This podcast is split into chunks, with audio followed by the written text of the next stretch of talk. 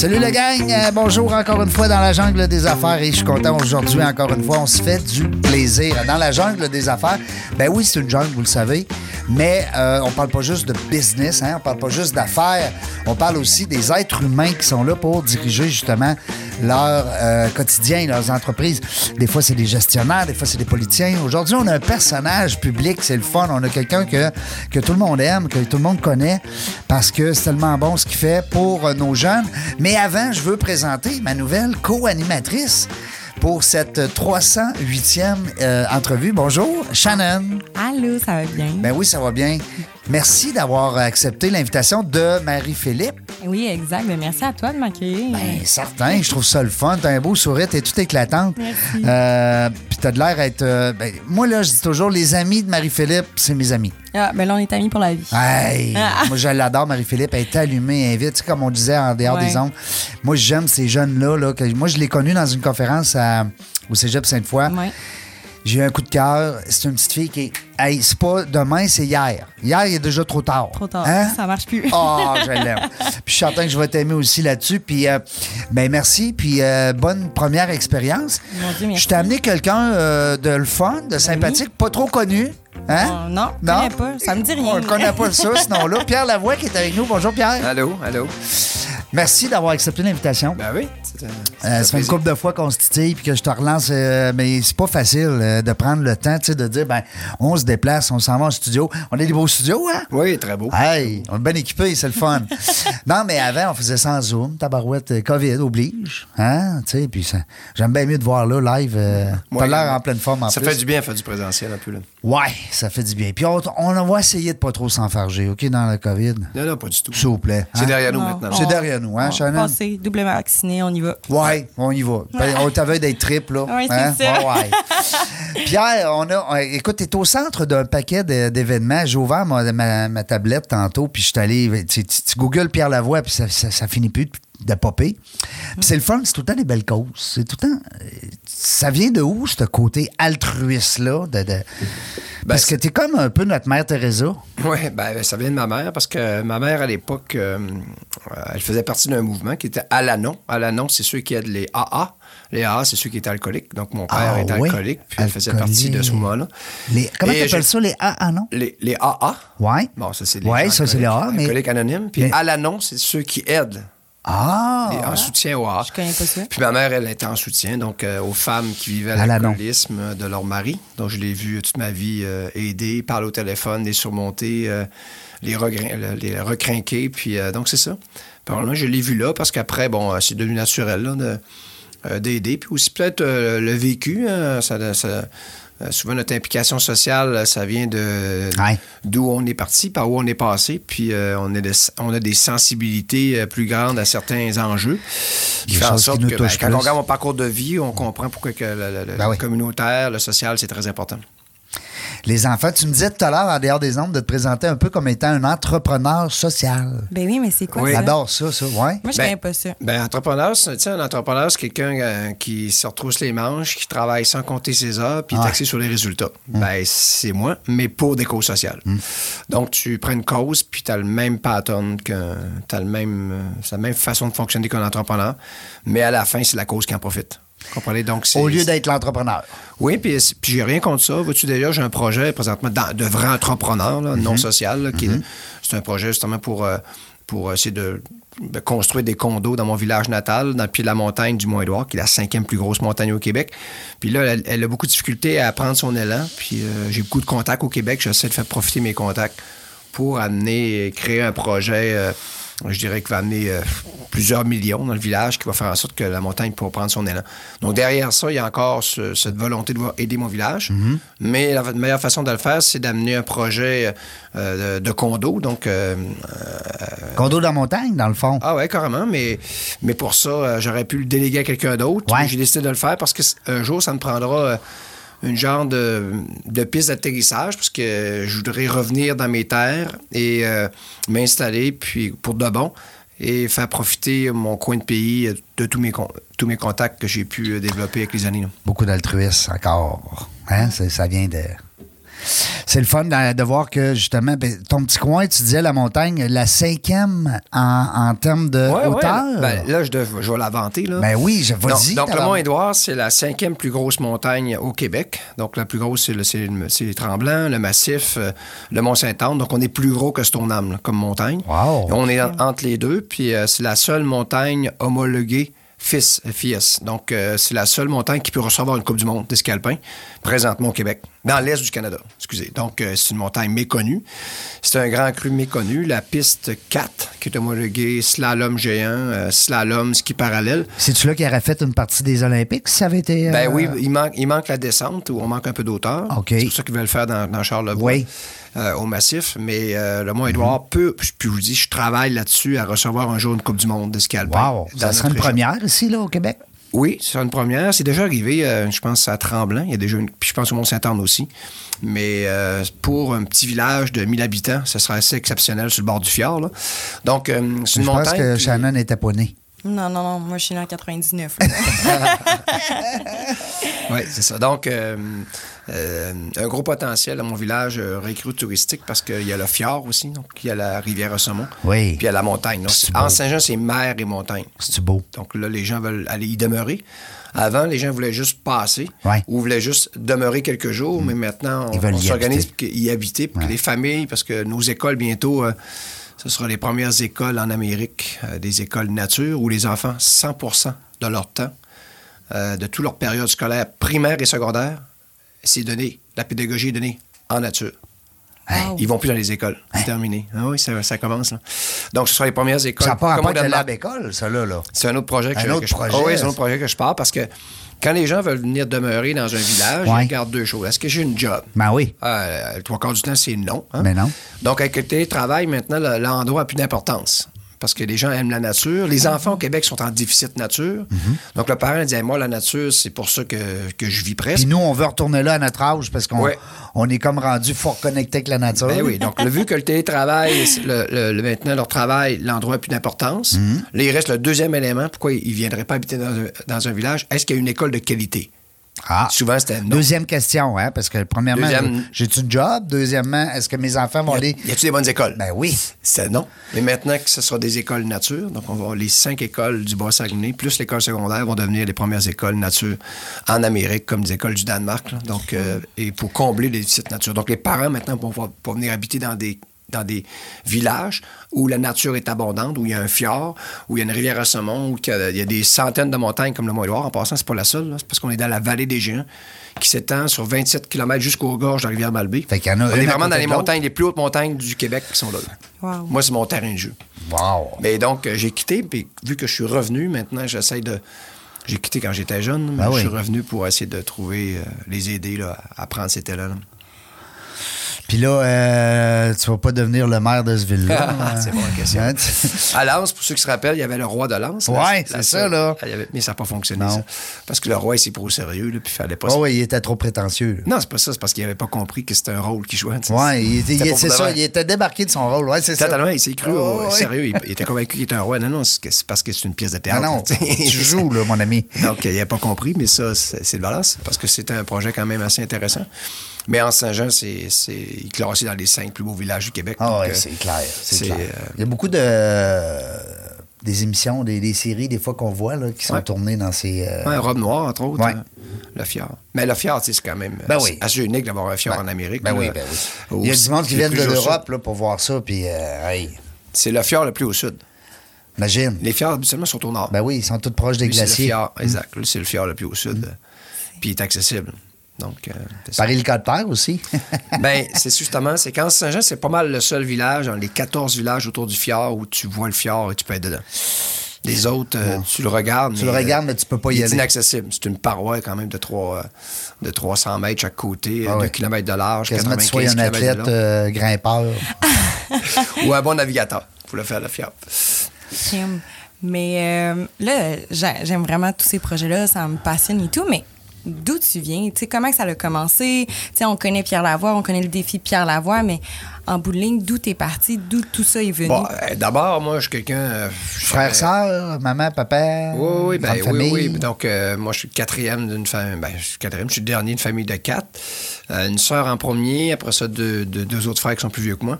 Mais on se suivait tous, l'un- un derrière l'autre. Puis on habitait à Anse-Saint-Jean, puis on a quitté. euh, mes parents ont divorcé en 1975.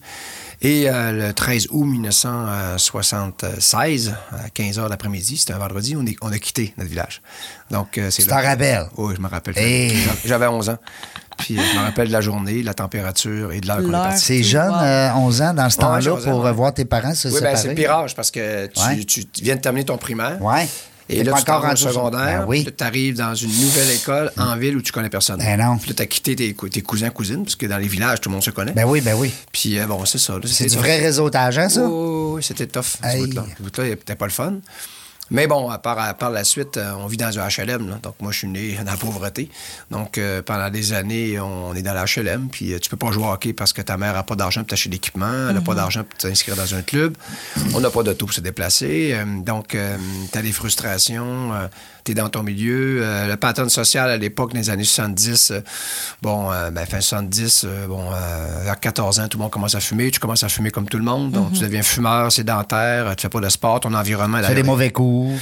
Ouais, puis ton environnement n'est pas idéal aujourd'hui. Mais tu as de la volonté, mais, Mais- je dis souvent aux gens, c'est que des fois, on atterrit au bon endroit, tu sais, ou tu atterris dans le bon pays. Tu es né dans le bon pays, ou dans la bonne province, ou dans le bon quartier, ou avec les bons parents. tu sais. Puis souvent, les gens se prennent pour d'autres, mais c'est parce qu'ils ont juste eu le bon environnement. Donc, il faut, juste- faut toujours être prudent. Puis moi, j'ai travaillé beaucoup en génétique. euh, Donc, la génétique nous rappelle qu'il n'y a pas de différence entre les humains. Vous savez, euh, quand on a découvert le génome en 2000, on pensait que l'humain avait 100 000 gènes, puis finalement, il en avait seulement 28 000. Et euh, sur les 28 000, il y en a 14 000 qui faisaient rien en plus. Là. Donc, euh, on était est en pas, break. si, pas si brillant que ça. Là. Il y a des espèces sur la planète qui ont plus de gènes que nous. Ouais. Après ça, on a, fait- on a mesuré la différence entre un- une souris et un humain. On s'est rendu compte que la souris possédait 98% du bagage génétique d'un humain, puis qu'une mouche en possédait, en possédait 90% Ben voyons donc. Donc, imaginez la différence entre un blanc et un noir. Ben, il n'y en a pas. Ouais. Pourquoi on en fait? Ouais. Ben, c'est Pourquoi qu'on en parle? Pourquoi on en fait, la différence? Ouais. Il devrait pas avoir de différence. Il y a juste des humains qui ont la chance d'atterrir à des endroits meilleurs que les autres. Ah. Et là, tout à coup, euh, ils se sentent supérieurs. Ben, c'est juste supérieur dû à ton environnement. Euh, je C'est pas vraiment l'humain qui est supérieur. Non. Mais après ça, moi, ce, que j'ai- ce qui m'intéresse, c'est le parcours. Tu en as fait quoi? De cette, euh, de cette épreuve, Mm-hmm. de ce défi au départ, de cette résilience que tu dois développer. Mm-hmm. Après ça, tu te forges à travers ça, puis là, tu apparais dans la société, un peu plus désavantagé que les autres, mais avec une grande volonté de voir réussir, tandis que l'autre à côté n'a pas eu beaucoup de difficultés à réussir. Tout était facile, tout était bien cuit, tout, est- Tout est était dans là. la ouate. Et là, tout à coup, euh, bon, arrivent des épreuves. Toi, les épreuves, tu regardes, mais tu dis oui, on va les affronter, les autres s'écroulent, toi, tu continues. Donc Ah après, la personne devient adulte, devient euh, plus résiliente, plus solide, puis tu sais pas pourquoi, ben, tu regardes sa vie, tout simplement. Donc la vie, elle nous met devant nous des choses très difficiles, Hum. puis il y a plein de gens qui les évitent, les contournent. C'est une erreur. Tu dois les confronter. Le COVID, c'est une occasion de développer de la résilience. Il fallait surtout pas se mettre sur pause. Tous ceux qui ont, sont mis sur pause, euh, cette année de COVID, c'est même sur deux ans, quand on leur pose la question après deux ans, et puis le COVID, ben, ça aurait été une expérience négative. Ben oui, pour eux, c'est négatif. il va rien trouver de positif. Tandis que celui qui a confronté. Euh, Il a appris, il a ça- grandi. oui, mais ça demande des efforts. Ben oui, ben oui. Puis dans la difficulté. Mais après, il dit Ah non, finalement, c'était pas si pire que ça. J'ai appris des choses, j'ai développé de, nouvelles compétences, j'ai fait le ménage à mes amis, puis ça m'a fait comprendre des choses. Ben finalement, c'est pas négatif euh, au complet. La personne a développé de la résilience. Et quand arrivera quelque chose qui avait été très grave pour lui, il va dire Non, non, j'ai connu bien pire que ça, j'ai connu le COVID. Mais euh, Très bon point. c'est fou. Mais là, comment qu'on s'est... Est-ce qu'il est allé à l'université tout d'abord? Non, ben moi, pour- d'abord, mon parcours, euh, je vous dis, là, donc, mon environnement est non favorable. Donc, je vais à l'école, puis tout ce qu'on veut, c'est travailler. OK. Il faut gagner de l'argent, là, parce qu'on est sur l'aide sociale. là. Donc, euh, c'est pas marqué. question de- de- Euh, Non, c'est puis moi, ma, ma première paye, je travaillais sur une ferme, puis j'ai gagné 125 puis je donnais 100 pièces à ma mère pour ma pension, il me restait 25 puis tanker ma moto. Là. Colin. Ben, c'était ça, là. C'était, c'est une réalité. OK. Mais euh, c'est, Mais il y en a qui vont dire, ça. euh, au moins, tu avais une moto. Oui, j'avais une moto. C'est mon frère qui me l'avait donné. C'était la moto de mon frère. Mais ça pour dire qu'après, euh, euh, je vais suivre un cours. J'a- J'adore l'école en plus. Puis mon rêve, c'est d'être prof. OK. Puis euh, je vais être. euh, Euh, rapidement, euh, à l'école, je suis des, ma- des, des- des- des- des matières de général, donc euh, des maths fortes et tout ça, et français et anglais, mais euh, je vais faire de la mécanique parce que je veux travailler. Donc, je- on appelait- à l'époque, on appelait ça, il y en a qui vont se rappeler, le professionnel long. Oui. Il y avait le professionnel court. T'avais le long. Puis le long, Le dire- PL. Le long, le PL, lui, c'est parce que tu prenais des maths de général. Si tu décides de revenir au Ouais. général, tu peux avoir aussi un secondaire Ouais, 5. c'est ça. D'ailleurs, j'ai mon secondaire 5 général et mon professionnel. Grâce au PL, parce qu'en PC, Grâce au PL. En PC, je n'aurais pas eu. C'est ça. Donc, euh, on a le même âge. On est dans le même coin. donc, mon premier cours, c'est mécanique diesel. Puis là, on Eh, charge marché de tra- du travail en, en 1981, un an après le référendum. C'est la récession, c'est l'enfer, il n'y a aucun job. 15 je, de taux je retourne à l'école. Non, ça va arriver après les taux d'intérêt, en 82, 83. Ah oui? Un petit peu plus tard. Donc euh, là, je retourne dans l'école pour prendre un cours en mécanique. J'avais fait mon cours de mécanique diesel. Là, vu qu'il n'y avait pas de travail, je retourne à l'école faire un autre cours en mécanique automobile. Puis là, je me suis placé dans mes stages, puis là, j'ai travaillé. Mécanique quelques- automobile, Ouais. ah, Puis là, ouais. après, plusieurs heures, on peut passer une autre classe. Puis après ça, donc, j'ai eu mes classes de mécanicien. Je suis mécanicien automobile classe B. Tu taponnes-tu encore beaucoup? Tu fais ça Oui, mais je fais encore de la mécanique, là, c'est resté parce que je- j'avais mes classes, fait que j'étais allé très loin dans la mécanique, là. Mais entre-temps, il n'y avait pas beaucoup Toi, de on travail. rouvre un hood de char, là, t'es pas... Je suis pas mêlé, je suis pas mêlé. Hein? Hey, moi, ça, ça m'impressionne. On m'oublie, suis mêlée. Puis moi, j'aime ça quand il y a un trouble. Tu sais, un trouble, Ouais. t'as peu, t'écoutes, tu À t'analyses. reparler, là, à reparler. euh, donne du gaz, donne du gaz. Mais ce que je voulais vraiment faire, c'est la mécanique diesel, réparer les camions et tout ça, mais il n'y avait pas de travail. Ouais. J'ai fait, euh, c'était par accident l'automobile, mais il n'y avait pas de travail à l'époque. Donc, entre-temps, j'ai suivi des cours, un cours de moniteur de conduite automobile. Donc, j'ai enseigné pendant 10 ans les cours de conduite. Il y a plein de gens maintenant qui me Hey, Pierre, puis là, tu sais, madame, tu m'as donné mes cours de conduite. Oh, oui, OK, ça fait longtemps. Mais pendant 10 ans, le- Et je faisais les deux en parallèle. Et euh, par la suite, j'ai quitté pour les pâtes et papiers pour être euh, dans une usine euh, À Deschawa? à Port-Alfred. Ah, ah, OK, À là-bas. Port-Alfred, à- à Saguenay. Dans ton coin. Pendant 14 ans, j'ai été papetier. Entre-temps, je suis allé suivre un cours de pompier. Je me suis ramassé toutes mes classes de pompier. Et aussi, euh, j'ai été allé chercher une classe 1 pour conduire des vannes au cas où que je parlerais. Parce que nous, on était dans la période la plus précaire. Nous, ma génération... Faut tout le temps qui qu'on sont était les- au cas où. Nous, les X, là, qui sont juste, juste derrière les boomers, Ouais, là, ouais, ouais. nous, on est arrivés dans l'arbre, là, puis il restait deux pommes. On, est- on était huit. Puis là, il a- là, n'y avait rien. Puis c'était comme ça tout le temps. Donc, moi, j'ai commencé à travailler en 1982, OK? Puis j'ai eu ma première job à temps plein en 2000. Puis l'an 2000, c'était la Ça a job pris de- presque 20 ans avec que je travaille temps plein. J'ai tout le temps été partiel, deux jobs, trois jobs, moniteur de conduite. Fait des, pour être capable de faire parce 40 que heures dans ce temps-là, il y avait moins d'emplois? Hey, avait- Parce qu'il n'y avait pas, il y avait pas d'emploi. Ouais, les boomers étaient là, ils prenaient tout. Ouais, c'est ça. Il restait rien, c'est l'ancienneté. Puis il y avait des Restait restructurations. n'importe- pommes dans l'arbre. Puis il y avait des restructurations n'importe tes papiers. Fait que tu pensais avancer, tu reculais. Ils te mettaient dehors, ils te licenciaient, ils te donnaient ton fonds de pension. Ah, ils te rappellent huit mois plus tard.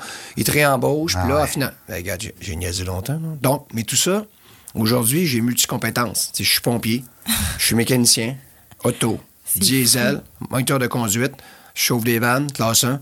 Moi, je suis pas mal pris. Mais conférencier maintenant et aussi organisa- Entrepreneur. et organisateur d'événements. Fait que moi, là, je suis jamais mal pris. Tu me mets dans le trouble, puis il m'a sortir du trouble. C'est tellement plus ça aujourd'hui. Non, t'as raison. Hein? Non, tout le monde est plus associé à plutôt une discipline, un métier. Le monde sont moins polyvalents. Oui, mais c'est une erreur parce que euh, dans le sport, c'est ce qui m'amène un peu mon, dans, mon, dans, mon, dans mon travail au quotidien. Dans ton dada?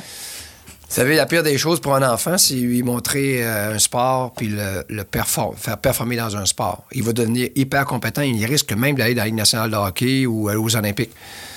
Mais il sera totalement imbécile dans l'autre chose. Donc, quand il arrivera dans la société, il sera infonctionnel. Ouais. En plus d'être infonctionnel dans le sport, autre sport, il va être infonctionnel dans la société parce qu'il n'a pas suivi un parcours normal. Puis vu qu'on l'a adulé, dans son cerveau, il pense que tout est possible. Une star. Et là, euh, le problème, c'est que si tu travailles en communication, il en sort à peu près 5 000 par année des bacs en communication au Québec. Là, tu vas arriver dans, le vrai- dans le vrai terrain. Puis la gloire, c'est éphémère. Ça dure trois semaines. Après trois semaines, tout le monde t'a oublié. Là, tu tombes en communication avec du monde qui ont des bacs, puis ont passé le processus normal. Toi, Toi, pas parce que tu as un nom. Là. T'es Au une ancienne star, tu sais? Ouais. Ben. C'est ça. Pour ça qu'ils ils font toute une dépression, en grande majorité. Mm. Ils ont beaucoup de difficultés à atterrir. Mm-hmm. C'est des pistes d'exercice sont extrêmement difficiles pour ceux qui ont- qu'on a spécialisés. Ceux qui ont monté haut, surtout. Ouais, c'est Ceux qu'on a spécialisés, hein, parce que souvent, c'est. C'était une passion de jeunes, de TQ, mais on leur a pas donné aussi tous les, dommages collatéraux que ça peut créer. tu sais.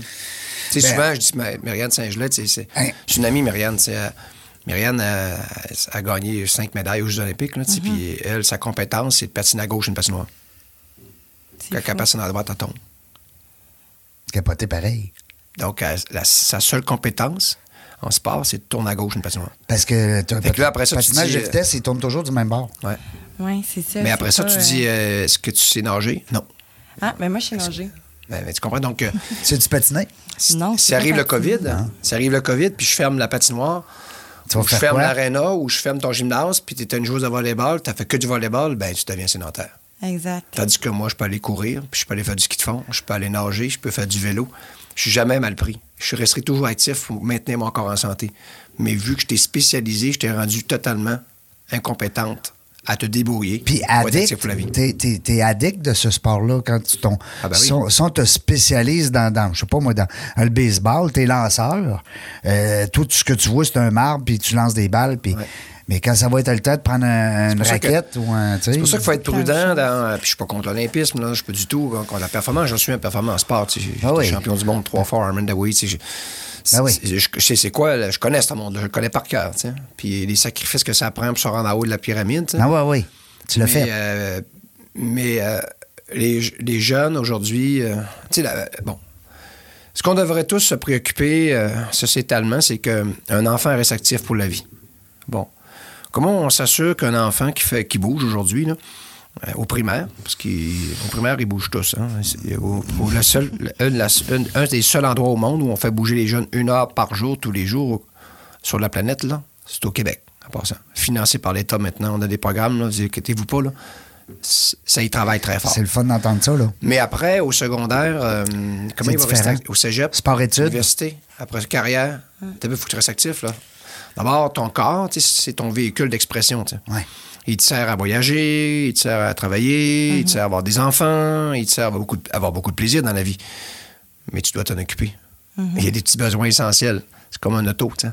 Donc, euh, il y a des besoins de dormir, de, de boire, de bien... tu sais, puis- puis- mais mais c'est pas le rôle de l'État à le faire.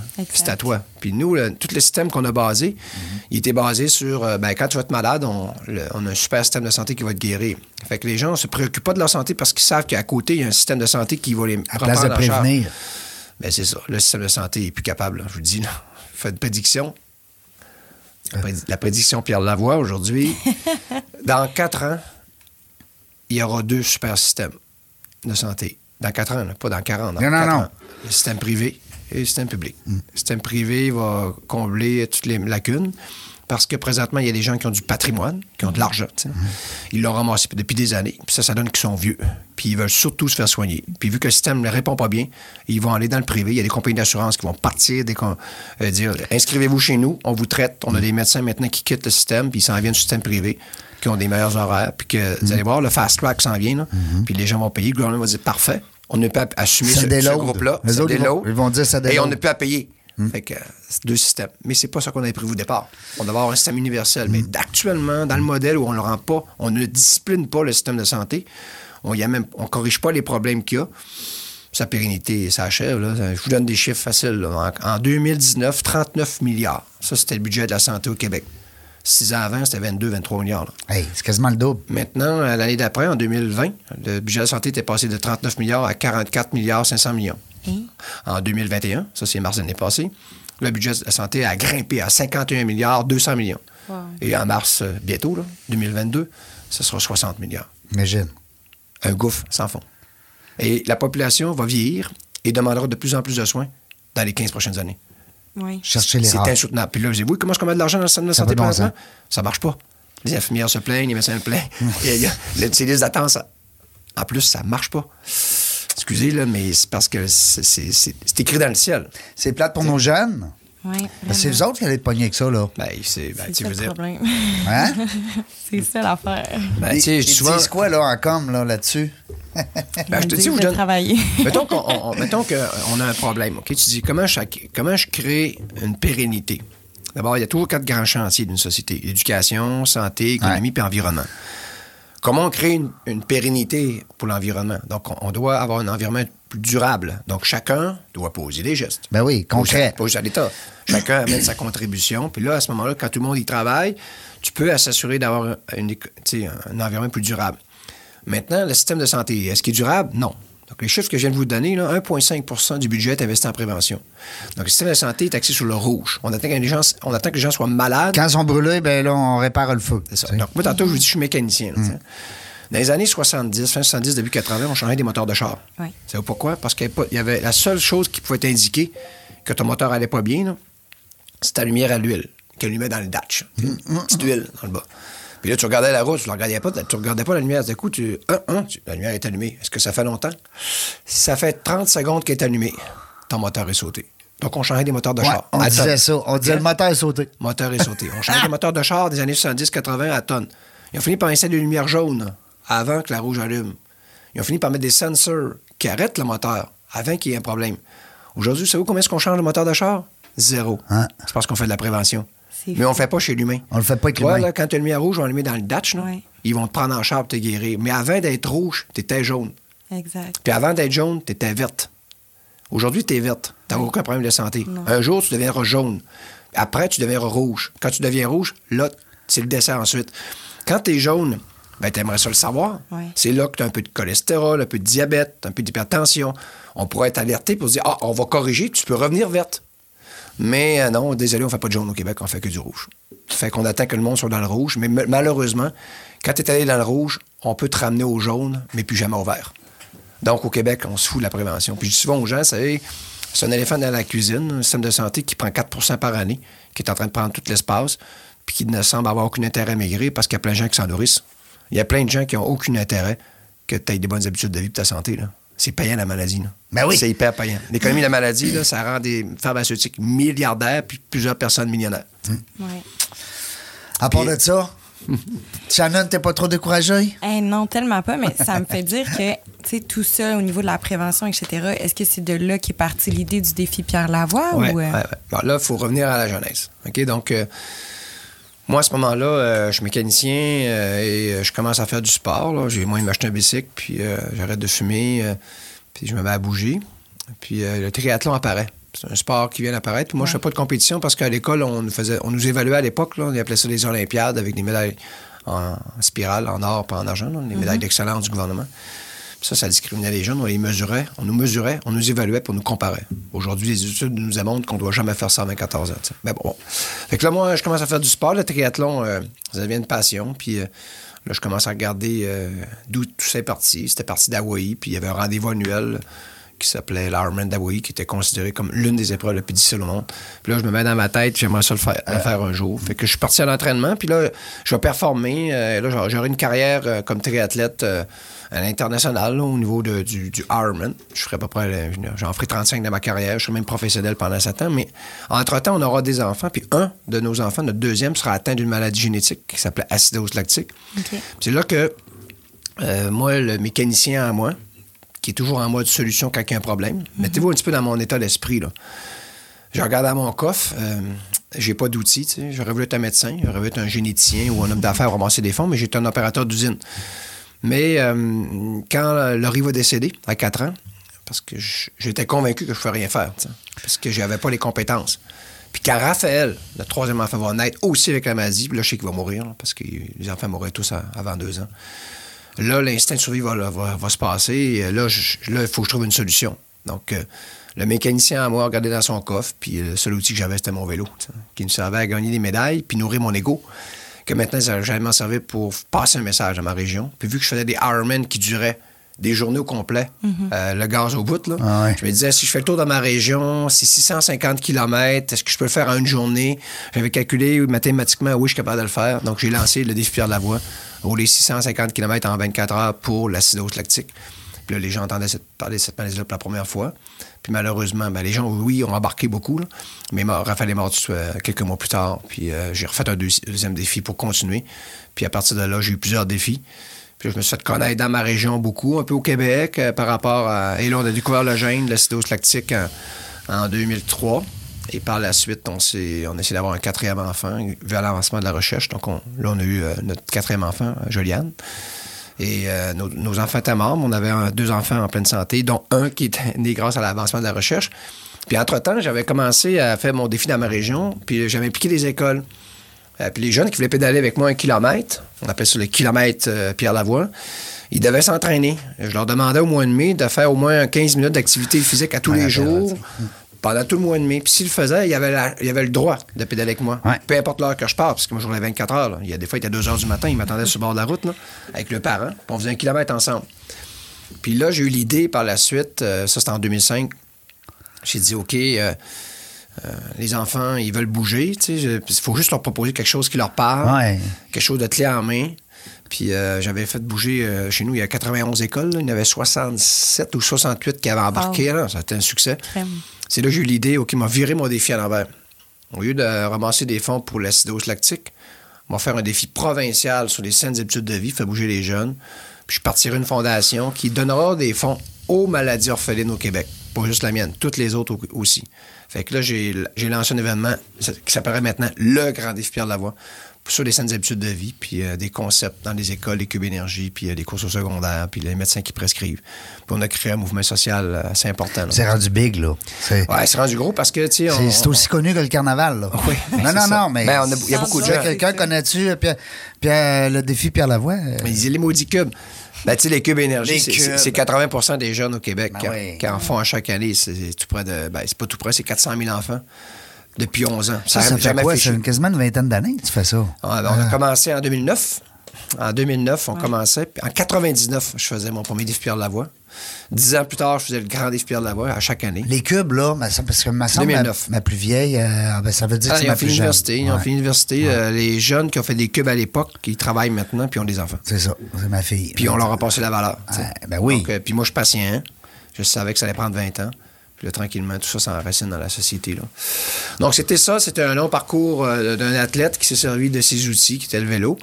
Et euh, la communication, ben, c'était, euh, c'était euh, de communiquer aux gens. Puis euh, la génétique, euh, je l'ai appris parce que mes enfants étaient malades. Ça m'a permis de comprendre aussi que les maladies orphelines au Québec sont orphelines du système de santé, qui, lui, est organisé et préoccupé à essayer de guérir des maladies qu'on pourrait prévenir par nos comportements. Aujourd'hui, on sait que 80 des, des- des- de la facture en santé va dans des maladies qu'on pourrait éviter par nos comportements. Puis vu qu'on ne fait pas de prévention, ben, on paye un peu les responsabilités.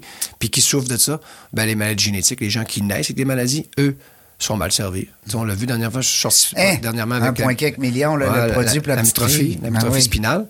Elle, on fait la recherche, on trouve la solution, on a une médication, l'État va 2 pas. millions, je pense. 2,8 millions. Hey. Puis le gouvernement ne veut pas le payer. Là. Hein? Pourquoi vous ne voulez pas le payer? Pourtant, vous n'avez aucun problème à payer les Lipitor et les statines qui coûtent un milliard par année. Là. Ah ouais? Euh, puis euh, puis c'est un médicament qui se pour baisser ton cholestérol parce que tu t'alimentes mal puis tu, puis tu fais passer d'exercice. Puis ça, vous le payez. Puis tandis que l'autre qui, lui, naît avec sa maladie, c'est pas on de sa trouve la faute, solution. là? Ouais, c'est ça. On ne paye pas. Ouais. Ouais, ça, c'est bizarre. C'est inéquitable.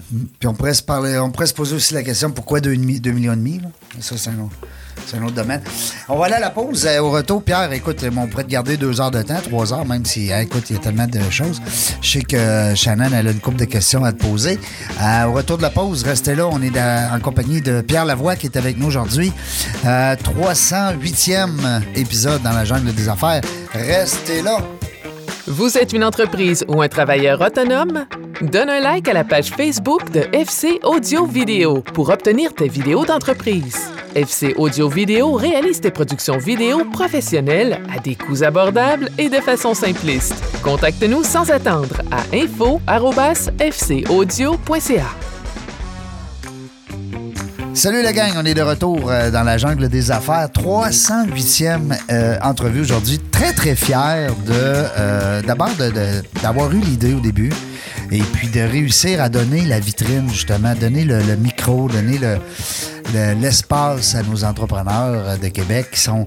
Là, aujourd'hui, on est en compagnie d'un entrepreneur social. J'adore le nom. D'ailleurs, je viens de le découvrir, le nom. Je trouve ça le fun. Euh, des fois, je suis avec des jeunes entrepreneurs, des étudiants d'entreprise, euh, des gestionnaires d'entreprise. On a même eu la chance de jaser avec euh, certains politiciens et qui euh, sont venus nous, euh, nous parler de. ça C'est quoi la relation entre la politique, le monde des affaires? Comment est-ce qu'on traite euh, un, mandat de politicien? Des fois, ça peut être des anciens entrepreneurs, des gens qui ont été obligés de vendre leurs entreprises pour justement aller en politique. Alors, là, aujourd'hui, on est en compagnie de Pierre Lavoie. Ceux qui ont manqué la première partie, ben tant pis. Hein, Serge? c'est que vous pouvez reprendre la première partie sur euh, euh, dans la jungle des affaires.ca, naturellement, toutes les plateformes de podcasts euh, que vous connaissez, on va être partout. Sur le site web aussi, peut-être même que Pierre, de son côté, les gens qui suivent Pierre, vous allez peut-être avoir la chance d'avoir cette entrevue. C'est le fun parce que on apprend plein de choses. Tantôt, Shannon, qui est en compagnie, euh, qui est avec moi aujourd'hui pour m'accompagner, euh, a posé la question à Pierre euh, dans la première partie. Puis vous irez écouter ce bout-là, c'est bien bon. On, veut savoir, c'est qui ce gars-là, tabarnouche? On est habitué de voir. Là, on a su, bon, vient de où? Les enfants, la famille. Après ça, on, sent qu'il y a beaucoup d'altruisme derrière euh, ces, pro- ces projets-là, derrière cet homme-là. Alors, c'est ça qui est le fun. C'est ça qu'on découvre aujourd'hui avec Pierre. Et puis là, ben, on voulait aller euh, sur une piste. euh, ben, on a un jeu de mots, la piste. Piste- une piste glissante. On a parlé de montagne, hein, on a parlé de ski, on a parlé d'un un paquet d'affaires. Euh, sur l'école, hein? Parce qu'on a entendu parler entre les branches un petit peu de lab école. Ouais, le lab. Hein? Ben, au départ, c'était controversé, là. Ouais. C'est normal. Ça a mal parti. Mais il faut que j'explique la vision. Oui. Bon, d'abord, ça part d'un- d'une sensibilité. euh, sais, dans le grand défi, euh, quand on- nous, on, fait, on a une tournée, on a trois tournées qui fait le tour Mhm. des écoles puis les CPE par année. là. Puis C'est du monde qui font le tour du Québec. C'est à l'année. C'est un travail à l'année, la semaine passée, ils étaient dans ma région. Ben oui, ben oui. Donc, euh, à l'é- à l'époque, je les visitais les écoles avec eux. là. Donc, j'en visitais au moins une centaine là, par année pendant 10 ans. Ça fait 1000 écoles. Hey. Et donc, tu vois, les écoles primaires sont totalement En décrépitude. Exactement. Puis là, je me disais, ça n'a pas d'allure. Puis, euh, donc, euh, je dénonçais, je dénonçais, je dénonçais. Je disais que ça n'a pas d'allure. Tout va en santé, rien en éducation. Puis le problème de santé des, Qué- des Québécois, c'est un problème d'éducation. C'est l'éducation qui est la colonne vertébrale de notre société. Aujourd'hui, si j'aimerais dire aux gens, c'est qu'en 1960, Jean Lesage, premier ministre du Québec, avait réalisé avec euh, ses ministres, et il avait réalisé que la grande majorité des Québécois n'avaient pas de secondaire, avaient seulement un- un- une formation primaire. Ils on ne peut pas créer une grande station, euh, société avec ça. Donc, il a décidé de construire 454 écoles au Québec pour éduquer les Québécois. Qu'est-ce que ça a créé aujourd'hui? Ben, ça a créé les meilleurs ingénieurs en génie électrique, aéronautique, mécanique, intelligence artificielle, les meilleurs médecins au monde après les Américains. On a même pu construire le C-Series, qui est devenu l'Airbus 220, qui est considéré comme le meilleur appareil commercial qui vole sa planète. là. C'est des Québécois qui l'ont construit. les C'est pas, pas euh, euh, Airbus à Toulouse puis, euh, ou Boeing à Seattle. C'était construit par des Québécois. Comment on a pu relever ce, ce, ce- défi? Parce qu'on a éduqué les Québécois. Et là, on a fait ça il y a 60 ans. Aujourd'hui, quand je regarde les écoles, ils, sont, ils ont encore 60 ans. Puis il manque beaucoup d'amour. Puis ce qui a fait que le Québec est solide, c'est à cause de l'éducation. Donc, je me dis, il faut réinvestir. Faut s'en occuper. moi, je savais, hmm, ça s'en vient. Ils n'auront pas le choix. Les écoles tombent, la moisissure. Maintenant, il ne faut pas reconstruire pareil. Là. Il faut s'assurer, et c'est quoi, les besoins des changer enfants, quatre des 25 sous. enseignants? Fait il faut faire un temps d'arrêt. Donc, l'idée, c'est de dire, ils disaient, ben, arrêtez de chialer, mais aller proposer au gouvernement un projet. Donc, j'ai appelé Pierre Thibault, je l'avais vu passer, euh, l'architecte de Québec. Je l'avais vu passer, à tout le monde en parle. C'est votre troisième partenaire, hein, là-dedans? Vous êtes. C'était le- premier qui, OK. qui embarquait avec moi. Là, je vois Pierre, puis euh, je l'en- je l'entends, tout le monde en parle, qui a la même... euh, il vient Même de visiter- vision que toi. Il vient de visiter des écoles au Danemark. Comment ça qu'au Québec, on peut pas... Ben là, t'as pas, là, là, Pierre Thibault, son frère, Germain, c'est mon, mon partenaire. C'est Germain Thibault, c'est mon directeur général du Grand Défi. Je dis, Germain, donne-moi le numéro de ton téléphone, de, téléphone de ton frère. Ton frère? Je savais que c'était en différé, fait que je l'ai appelé. Hey, Pierre, euh, je viens de t'entendre, tout le monde en parle. Ouais. Tu veux-tu qu'on construise des écoles? On va t'aider, on va faire ça ensemble. On J'ai des contacts, là. On va proposer de quoi au gouvernement. Il dit, Pierre, ça m'intéresse. Fait que lundi matin, je suis arrivé ici, c'est à rue Saint-Joseph, dans son atelier, on a jasé. Puis là, euh, le lendemain, il dit, OK, Pierre, on fait quoi? Là, on va, on va concevoir un projet. On ne savait pas encore si ça, ça allait s'appeler Lab École. Pour proposer à l'État de faire un temps d'arrêt puis de concevoir des écoles pilotes qui vont nous Un prototype, mettons. Exemple. Puis là, j'étais à Montréal dans une école, euh, je me rappelle, je suis encore à l'extérieur, c'est nous Henri Ricardo. Moi, ce que je recherchais, c'est Ouais, des gens d'influence, OK? Qui ont euh, de l'influence, mais qui ne sont pas dans le réseau. Je voulais pas prendre des gens du réseau. Parce que il faut- De l'externe, complètement. oui, il faut que les gens comprennent que l'école qui est dans votre quartier, elle appartient pas à la commission scolaire, elle vous appartient. Puis À vous. dans mur vos enfants, puis vous avez un intérêt à vous impliquer. Sauves l'éducation quand on s'implique tous. Donc, je dis, Ricardo, il faut que tu viennes avec nous. Toi, tu vas t'occuper de la cuisine. Moi, ça va être les saines habitudes de vie. Pierre, ça va être le bâti. Fait que là, on a rencontré les, les hauts fonctionnaires. On n'a même pas, regardé- pas entre- on n'a pas rencontré le gouvernement, non. on a rencontré des hauts fonctionnaires. On a présenté le projet. Pour voir si. Ils ont dit, wow, j'avais rencontré euh, M. Dubé, euh, qui était ministre du Trésor à l'époque. Je couchais à l'hôtel euh, Germain, euh, dans le Vieux-Québec. J'avais une réunion, puis il était en train de déjeuner ça. J'allais voir, je dis, M. Dubé, j'ai une proposition à vous faire. Bientôt, il y aura une récession. Ça fait 12 ans qu'on est en croissance. Je ne savais pas que ça allait être le COVID. Là. Il a dû dire, il sort ça de où, Ouais. lui? Vous savez qu'il va y avoir une récession. C'est pas normal d'avoir 12 ans de croissance. Non, non. Normalement, on plante, ça on plante après 6 ou 7 ans, puis là, à oui, c'est. Ça fait ça tout le temps. Puis normalement, pour relancer l'économie, qu'est-ce que les gouvernements font? Ben, ils, injectent, ils injectent des millions. Et qu'est-ce qu'on fait? On, on l'injecte toujours dans les infrastructures routières. Ça, on fait ça dans les quatre dernières récessions, c'est ça qu'on a fait. Mais là, maintenant, il faudrait l'investir dans les infrastructures scolaires. On ferait une pierre deux coups. On investirait à stimuler l'économie et on rebâtirait ce patrimoine qui a fait que le Québec était solide. On a besoin de faire une ré- petite révolution tranquille. Dis, Pierre, euh, je suis bien d'accord avec ça. Donc, j'ai commencé à placer mes billes. Et après ça, quand on a présenté ce projet-là, puis on nous a dit oui, quand c'est- on était coupé, moi, j'étais à, à Cuba en vacances. Puis là, il n'y a pas de cellulaire là-bas. là, ça rentrait pas. Puis là, la presse essaie de me rejoindre. Hey, on, on sort ça dans la presse demain, on voudrait te parler. Mais là, il était trop tard. J'ai eu l'information le lendemain. Puis quand on a été coupé, le titre de la presse, c'est Trois vedettes vont reconstruire les écoles. Imaginez, là, quand tu sors ça comme C'était titre, pas ça pantoute, là. Non. Moi, j'étais déçu. Puis les enseignants savaient que ça faisait déjà 25 millions que je leur donnais en achat d'équipement dans les écoles primaires. Ils savaient que j'ai toujours aidé les écoles. On a tout le temps fait des projets de en gratuit. Ben oui, ben oui. Puis là, ils se mettent à me tirer dessus. Là, non, là, hey, je suis le même gars, là. J'ai pas changé. Là. Non, je suis non. là pour vous aider. Là. Que Vous comprenez. Je suis pas contre vous autres, là. C'est... C'était pas facile. Puis même, j'ai appelé Ça a mal parti, ce Non, non, j'ai appelé les présidents syndicats, là, l'autre. J'ai tout appelé. J'ai appelé ma lettre. Les plus difficiles, j'ai tout appelé. Je disais, Hey, je comprends pas que tu me tires dessus. Là. Tu me connais, là. Vous m'avez remis le prix Léon Guindon, le prix, la plus haute distinction que vous remettez à une personnalité ou à une personne, un enseignant qui a aidé l'éducation. Vous me l'avez remis il y a un an, là. Je suis encore le même gars, là. Non, Pierre, là, c'est parce que c'est pas ça. Nous, on veut faire mal paraître les libéraux, puis. Oh boy, il y avait quand- il y avait Là, quand on un une politique. game politique, là. J'avais pas aimé ça. Non, non. Mais tout ça pour dire que c'était pas grave. Ça, c'était le début du lab. Ma vision, c'est un jour, ils vont les refaire. Et quand la CAQ est arrivée au pouvoir, ils ont dit OK, là, on injecte des milliards à rebâtir des écoles. Et on appelait ça des écoles signatures du gouvernement, inspirées des écoles du Lab École. Et nous, on a fait un temps d'arrêt. On est passé de 8 mètres élèves en espace à 12 mètres élèves. Là, maintenant, il va y avoir des cuisines, il va y avoir des lieux pour socialiser, il va y avoir une cour, il va y avoir des potagers. Il va y avoir finalement ce qu'on a besoin aujourd'hui pour qu'un enfant puisse recevoir la pédagogie d'un enseignant et qu'un enfant, puis un enseignant puisse la donner. Là, maintenant, on est vraiment dans un modèle contemporain. Le Québec est en train de construire les, les écoles les plus performantes au monde. Je vous le dis, là, les gens ne savent pas, là, moi je le sais. Là. Il est en train de se bâtir, comme le C-Series, parce qu'il y a eu un temps d'arrêt, tout le monde a été consulté. Puis la première fois, on a consulté les parents, on a consulté les enseignants, on a consulté les citoyens, on a consulté les enfants. Oui, aussi les directions d'école, et oui, mais on a surtout, ça s'est pas passé entre le directeur des ressources Non, non, matérielles... non, non. puis les le- enfants, ceux qui sont la ligne de feu. puis quand on a posé la question aux enfants, vous allez voir comment c'est révélateur, on leur a demandé euh, OK, qu'est-ce que tu aimes le plus à l'école? Ils nous répondaient être dehors. Bon, on dit Pierre, tu te fends le cul à faire des belles écoles, Pierre Thibault. Quand l'enfant, ce qu'il aime le plus, c'est être dehors. C'est le fun, hein? Donc, ça, ça tombe bien, c'est dans ma cour, la cour de récréation. Oui, c'est ça. Donc, on a fait un sondage avec eux, avec euh, des centaines d'enfants. Qu'est-ce que vous aimez le plus dans la cour d'école? La première chose, sur 100 éléments qu'ils vont nommer, là, la première qui sort en premier, là, ils veulent des arbres. Ah. Des arbres. La première, pour la grande majorité, ils veulent des arbres. La deuxième chose, ils veulent une butte pour se glisser. La troisième affaire, une échelle pour grimper dans l'arbre. La quatrième affaire, un banc pour s'asseoir.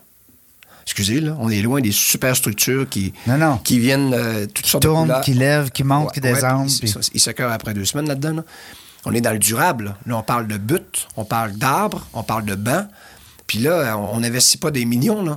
Puis là, ça va durer 25 ans. Là. Les enfants, là. Mais c'est pas brisable, ça se- parler. Ben non, ben non. Puis je vous donne un exemple. Dans ma, dans ma commission scolaire des Rives du Saguenay, Centre des services scolaires des Rives du Saguenay, juste à côté de la commission scolaire de Jonquière, il y a trois ans, ça sort public, un prof m'appelle, dit Pierre, la commission scolaire vient d'enlever toutes les buttes de neige. Interdit, c'est trop dangereux. Mais voyons, non, ça se peut pas, là. Il faut que tu nous défends, faut que tu sortes ça. Moi, je sors public. On me pose la question, puis je t'allais dire, c'était totalement imbécile. là. Le mot avait pas été aimé, mais je m'en foutais, je trouvais ça Ouais. imbécile, pareil. Mais toi, c'est ce que tu pensais, là. Ouais. Puis là, j'expliquais pourquoi qu'une butte de neige, c'est ça qui développe le plus la littératie physique des jeunes. Ils peuvent cubuter, se glisser. Ils aiment ça, mais en plus, ils développent- une habilité. Donc, une butte de neige, je vous dis, là, ça fait la job plus qu'un hockey. Puis des patins. OK? Bon. Fait que. euh, Mais eux autres, ils voyaient ça plus dangereux. Regardez, Puis là, quand, ils, quand ils ont posé, on fait le reportage, on est allé poser la question à la commission, à la commission scolaire des Rives du Saguenay, qui est dans la même ville. là. Eux, les buttes de neige, c'est obligatoire. Dans la même ville? C'est obliga- obligatoire. Le Jonquière, l'année d'après, ont rendu les buts de neige obligatoires. Et maintenant, quand tu viens à Saguenay, les buts de neige, c'est obligatoire dans une école. Tu es obligé d'en avoir une. Puis tu arrives à Montréal, ils les enlèvent parce qu'ils trouvent ça dangereux. Donc, eux, à Montréal, ils vont faire des imbéciles avec les enfants qui sont totalement inhabiles, pas de littératie développée. Tandis que chez nous, ben, on fera peut-être des futurs joueurs de hockey puis des, des bons athlètes parce qu'on a développé leur littératie physique Leur avec une butte puis là. qui est normal de glisser, tomber, culbuter. Ça fait partie de ton, le mouvement que le corps apprend les mouvements avant 12 ans. Si ton enfant n'a pas développé sa littératie physique avant 12 ans, ben, il sera inhabile toute sa vie. Moi, je dis plus imbécile, ça touche les parents, ça, ça les choque, mais c'est le bon mot. Votre enfant va être inhabile. Après ça, il ne va pas faire de sport, il ne se trouvera pas bon. Ouais. Mais arrêtez d'enlever les buts de neige dans les écoles. C'est la, la première chose que vous devez faire. Remettez-les, c'est important pour eux. Puis nous, en plus, on a de la neige au Québec. On en a en titi, là. On en manque pas. Donc, le lab a été euh, C'est le fun. un coup de une vision, de l'action, des vents contraires. Je m'en foutais totalement. Je le faisais pour les enfants. Puis à la fin, j'ai tout indiqué que le jour que j'arrêterai euh, le grand défi, euh, je vais partir un syndicat. un syndicat d'enfants. Pour défendre les enfants. Ils ne sont pas défendus, les enfants. Quand on arrive dans une école, c'est les, c'est les derniers consultés. Souvent, jamais. Et souvent, on va faire des affaires pour les adultes, pour accommoder les adultes au détriment des enfants. Puis il faudrait qu'il y ait quelqu'un. Non, nous, les enfants, on n'est pas d'accord. La de neige, on la veut. Il faudrait qu'on lève la main. Ah oui. Il faudrait que l'enfant lève Ah la main. il y a quelqu'un qui le représente, puis Ben on, oui, va, on ben va les oui. Défendre, les enfants, parce qu'ils ont des besoins fondamentaux puis vitaux. Puis souvent, ils sont oubliés, parce que les adultes, on doit contenter les adultes avant les enfants. Puis un bel exemple aussi, c'est que tantôt, tu as dit, on a demandé aux enfants, c'est quoi ils aiment faire dehors? Ouais, C'est quoi? ils-. D'abord, le dehors dedans. hein? La première question, c'était le dehors. Mais les arbres, c'est surprenant. hein?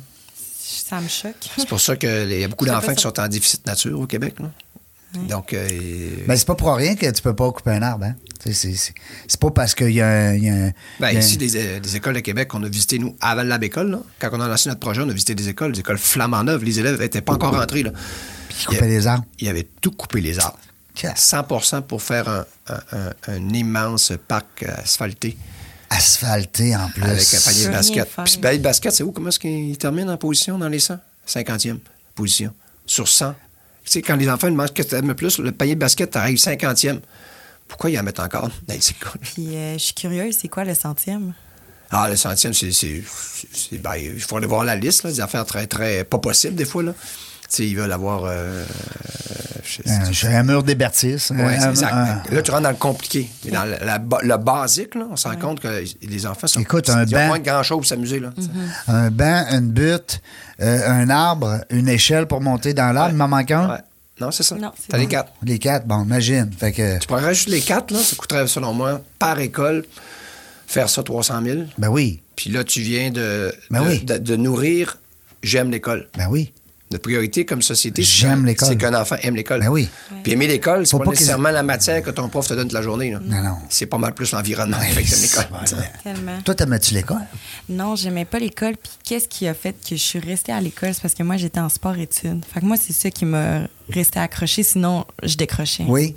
T'as Ouais. arrêté dans les décrocheurs, dans les statistiques? Euh, absolument. Les- le sport. Le sport, c'est ça qui m'a gardé. Là. Parce que nous, dans le fond, à mon école secondaire, comment que ça fonctionnait? De 8h30 à 11h30, on étudiait. Ben, on avait nos matières. Puis après, à partir de là, on dînait.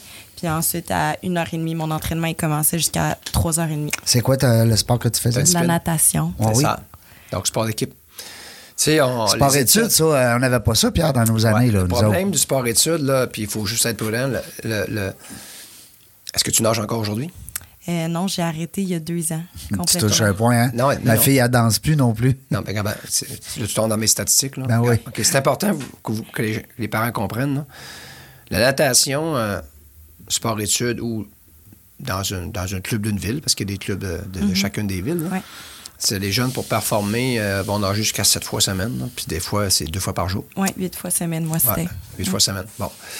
Puis euh, la personne va développer une littératie physique dans l'eau. OK? Donc, elle est hyper habile dans l'eau. Mais quand tu la mets sur Terre, elle n'a pas développé sa littératie physique. Ah. Donc là, elle a, elle a des lacunes sur Terre. Puis, euh, vu qu'elle a nagé beaucoup, ce qui fait qu'elle. Puis là, je rentre dans, ton cerveau, là, OK? Puis je présume, tu me diras si je me trompe ou pas, là, puis je peux me tromper.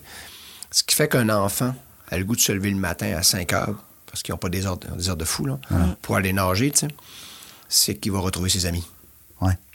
Puis ils ont du plaisir ensemble. Le social. Donc, les, les- les- les Scandinaves ont découvert que ce qui motive un, un enfant, un adolescent, un, un adulte ou une personne âgée à, à vouloir pratiquer une activité au quotidien, tous les jours, c'est deux choses très simples. C'est le plaisir et les amis. Si tu as du plaisir avec tes amis, peu importe la contrainte, tu vas vouloir y aller. vouloir Donc, y en natation, c'est un sport très difficile. Tu nages dans le chlore avec des murs et tout ça. T'en plusieurs fois pour être capable de, de progresser. Puis ce qui arrive après le secondaire, tu t'en vas au cégep. Puis tes amis ont disparu. Ouais. L'élément principal qui te motivait à aller les voir, une de tes amies est partie au cégep de Jonquière en ATM, l'autre est partie à Sainte-Foy. Et là, tu as perdu tes amis. Tu as perdu l'élément principal. J'ai mes amis sont plus là. Là, il te reste le plaisir. Oh, là, j'espère que tu avais beaucoup de plaisir. Donc, Ouais. 98% des jeunes qui ont passé par la natation intense ne, feront, ne remettront plus jamais un pied à l'eau de leur vie. Après. Ah ouais, moi, c'est fini. J'ai eu une équérantite. Je ne suis plus capable. Tabarnak. Tu sais, Il y a une leçon là-dedans. Ben oui, il y a une leçon. C'est sûr que maintenant, euh, les sports études, ils ont commencé à changer. Ils font du multisport. Ils disent, OK, on nage, mais on va, on va aller courir, on va aller faire du ski. Ouais. Puis, euh, Ben, comme tu as dit tout à l'heure, Puis là. aussi, puis puis aussi, il faut absolument apprendre aux jeunes un sport individuel. Parce que si euh, tu t'en vas en voyage avec tes parents, tu t'en vas en Angleterre, puis ton corps a besoin de bouger tous les jours, puis tu fais juste nager, il n'y a pas de piscine. Tu tu t'arrêtes de nager. Tu es trois semaines sédentaire. Non, il faut que tu saches courir. Courir, Oui. tu pas une personne. Aller Ouais. courir, OK. C'est pour ça que nous, la course au secondaire, on les faisait courir entre Québec et Montréal, hein, 280 km sans arrêt. Équipe de 40 élèves, ils couraient deux à la fois, puis il n'y a pas de chronomètre. Prends ton temps. OK. Cours pas en folle. Un kilomètre à la fois, échangez-vous, vous arriverez au stade olympique. C'est pas facile, tu dois t'entraîner, mais à gagne, tu vas réussir à le faire. Vous allez avoir du plaisir entre vous autres, puis tu vas relever quelque chose de grand, puis la course à pied va être quelque chose de positif dans ta tête. Donc, plus tard, quand tu arrives dans tes études, puis tu vas manquer de temps, ah, je vais aller courir pour ma santé, parce que je l'ai déjà fait, j'ai déjà fait le grand défi. Moi, tout ce que je voulais, c'est ajouter une compétence dans, dans la- dans le terrain de l'enfant pour qu'il reste actif pour la vie, en sachant que la course, la marche, le ski, la natation, c'est un sport que tu ne pourras pas pratiquer toute ta vie. Dis-toi une chose, c'est qu'à 90 ans, projette-toi dans le temps, à 90 ans, il y a trois sports qui vont te permettre de garder ton physique. La natation, La marche. la marche et le ski de fond, sur le plat. Les autres vont te blesser. Tu n'oseras pas les faire. Tu ne feras pas de vélo, tu ne feras pas de ski alpin, tu ne feras pas de tennis. Tu vas plutôt faire ces sports-là. Donc, les piscines, l'eau, au Québec, ça, ça donne qu'il y a un demi-million de lacs. C'est l'endroit dans le monde où il y a le plus d'eau par habitant. Donc, les chances que dans ta vie, tu tombes à l'eau et tu te noies, là, sont extrêmement élevées au Québec. Donc, au Québec, on devrait tous savoir nager. Ça devrait faire partie de notre cursus scolaire. Et ça, permet, ça te permet de garder ton corps en santé. On devrait mettre des piscines un peu partout. Puis, oui, mettre des arénas de hockey, je suis bien d'accord. Mais d'abord, mettre des piscines. Parce qu'une piscine, tu peux. L'enfant peut nager, les parents peuvent nager, les ados peuvent nager, les personnes âgées peuvent nager. Et là, tu peux être actif pour la vie. tu sais. Donc, euh, T'as pas besoin d'être un athlète? Ouais, tu, tu pratiques. Tu as pratiqué un des sports le plus important pour maintenir un corps en santé. Donc, moi, je te conseille, retrouve le plaisir. Ouais. Trouve. Oui, parce que je sais que tu es écœuré, puis tu pas la seule. Quand je t'ai dit que c'est 98 là. Puis les fédérations ne se remettent pas en question. Tu as un sport, mais c'est pas. Ah, c'est pour performer. Oui, mais à quel prix? C'était pas pour maintenir leur corps en santé. Non, non, non, c'était juste pour la performance. Non, non. Ben là, la médaille, le trophée. Donc, il faut la- comme mi- reminder la société en disant quand on bouge, c'est d'abord pour maintenir notre corps en santé. Ouais, oui, quand- mais il y aura de la performance. À l'école, ça t'aurait pas empêché. Tu aurais pu dire on peut-tu aller nager avec mes amis Mm. Ah oui.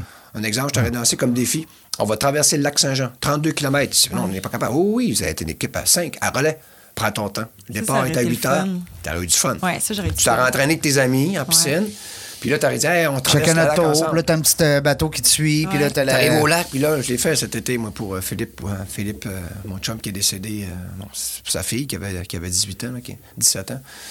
Euh, son père est mort avec, avec elle. euh, il allait traverser le lac eux, ensemble. hein. C'est une histoire folle, là, ça n'a pas d'allure. Ça n'a pas de bon sens, cette histoire-là. Ah ouais, donc il est décédé en nageant deux jours avant de traverser du lac. Il nageait avec sa fille. Il s'est entraîné pendant deux ans avec sa fille pour traverser le lac. Puis deux jours avant, ils sont allés faire un petit nage au lac Clerval, puis euh, il a fait une crise de cœur, puis il est mort dans l'eau. Dans l'eau. Avec, à côté d'elle, avec elle. Fait que là. Clara, j'ai dit, Clara, il faut qu'on traverse le lac. Tu traverses le lac. On j'ai organisé rapidement de traverser du lac à relais. Elle est embarquée dans mon équipe, puis j'ai fait traverser son lac en mémoire de son père. Mais on a eu du fun.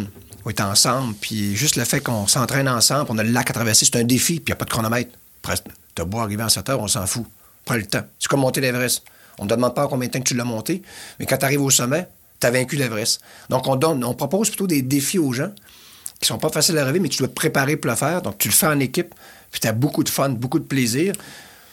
je sais que quand tu fais de la compétition, euh, souvent, ben, tu te nourris de tes résultats, mais quand les résultats sont pas là, tu sais, la pression monte. choses? Là, là, c'est tout le, le- tout le côté inverse, la performance prend, prend le dessus.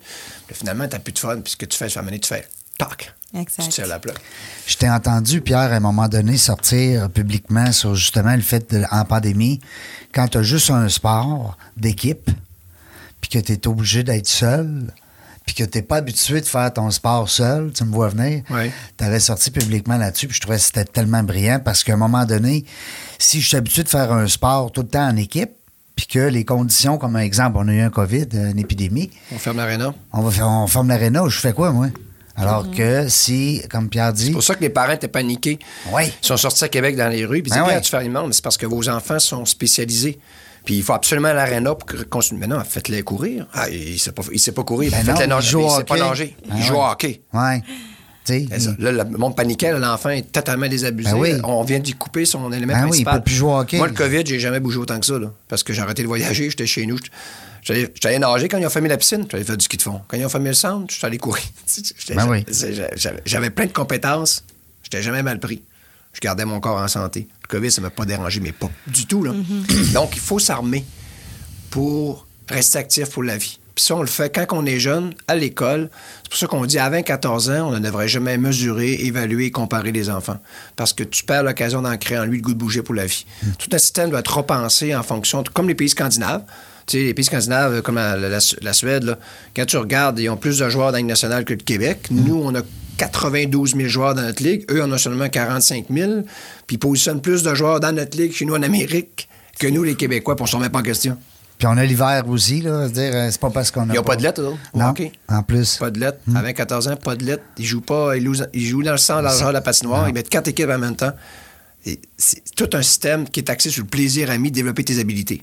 Puis ils jouent au soccer. Un joueur de soccer qui euh, joue au hockey l'hiver, mais qui fait du soccer l'été, pas mal plus habile, plus de cardio qu'un gars qui fait que du hockey. Parce que lui, quand il reçoit la rondelle dans ses patins, il sait quoi faire avec, c'est un joueur de soccer. Exact. Donc, il- mais il y a d'autres habilités motrices que développées dans les autres sports puis qui viennent complémentarité. Tu sais, ben, tu sais, natation, pour être bon au corps, il faut que tu fasses du dos. Oui. faut que tu fasses d'autres sports. Exactement. Donc, faut que tu travailles d'autres muscles. Fait quand tu vas aller dans ta- dans ton sport euh, de prédilection, là, tu vas performer. Mais il faut absolument que tu travailles la complémentarité des autres muscles par d'autres styles qui fait que quand tu arrives dans ton style, là, tu es plus performant. La natation, c'est un bel exemple. Ah oui. Je te fais faire que du crawl, du crawl, du crawl, du crawl, du crawl, du crawl, du crawl. Tu dis, OK, mané, tu développes des, des douleurs, puis tu manques des souplesses à des endroits. Puis il disait, là, t'es pas assez forte, OK, on va, faire, on va faire du dos, on va faire du papillon. Oh, tu vas travailler tes jambes, puis la mané, ton corps, il se renforce. Puis quand tu viens combiner ça dans ton sport, tu performes plus. Mais on le fait pas au hockey. Excusez, mais le Québec, là, on est tellement reculé. Excusez-moi. Là, Là, j'espère qu'il y a quelqu'un dans le sport, le hockey mineur, là, un ancien gardien qui va faire le ménage. Il faut vraiment qu'on fasse un ménage au Québec. Puis si on réussit avec le hockey, on va le réussir avec les autres sports. Parce que le hockey il est comme celui, notre Mais sport c'est notre national. sport national, tu sais. euh, euh, c'est pas facile. Oui, c'est ça. Pierre, euh, c'est le fun, je vois le temps passer. Ça n'a pas de bon sens, tabarnouche. On t'a on t'a regardé deux heures. On voit que tu es passionné par ce que tu dis, puis on sait aussi que ton message passe de plus en plus. C'est ça qui doit t'encourager à quelque part. Ah oui, Ben, parce le COVID, que ça nous a aidé, le COVID. là. Ça a aidé à faire prendre conscience que. Parce on qu'on a beaucoup de travail à faire comme société, mais je pense que des gars comme toi, d'abord des Pierre Lavoie, ça en prendrait 25. Mais j'aimerais dire aux gens, là, Oui. OK, parce que là, on va arrêter d'aller sur le négatif, là, le positif. Oui, le positif, on est là. Donc, le Québec, présentement, a 12 ans d'avance sur toutes les provinces canadiennes au niveau des saines habitudes de vie. Il n'y a aucune province canadienne qui a atteint notre niveau dans cette valeur des saines habitudes de vie. Puis le Canada a 10 ans d'avance sur les États-Unis. On est, on est à part, le Québec. On est quand même un microcosme spécial. Oui. Un exemple, les mesures 15,23 15,28 15,29 ça, c'est des millions qui sont investis dans les écoles à faire bouger les jeunes une heure par jour, au primaire et au secondaire, dans une approche inclusive. On est les Ça, seuls à faire ça. Ça, je vous dis, c'est les libéraux qui ont commencé. La CAQ il a mis encore plus d'argent. On est la seule province qui a des profs d'éducation physique au primaire. Ailleurs, il n'y a pas de profs d'éducation physique. là. Ah, C'est non, le c'est le gars qui enseigne les maths. Non. Non, non, c'est celui-là qui te fait bouger. Le Québec, on a des profs. Univers... Ils ont des, bacs, des bacs universitaires pour te faire bouger dans l'inclusion. Puis le plaisir. vraiment Non. On est ailleurs au Québec. On chiale, mais on a super. On, a, on, on a fait, on fait des efforts pour, selon moi, nous amener tout doucement vers un modèle qu'on voit en, dans les pays scandinaves où euh, la santé humaine, c'est très, très important. Puis je vous donne des parallèles. Mais quand on regarde le tableau des médailles aux Jeux olympiques, tu dis, bon, allons-y par les médailles. plus le pays aura de médailles, normalement, plus le pays est en meilleure santé.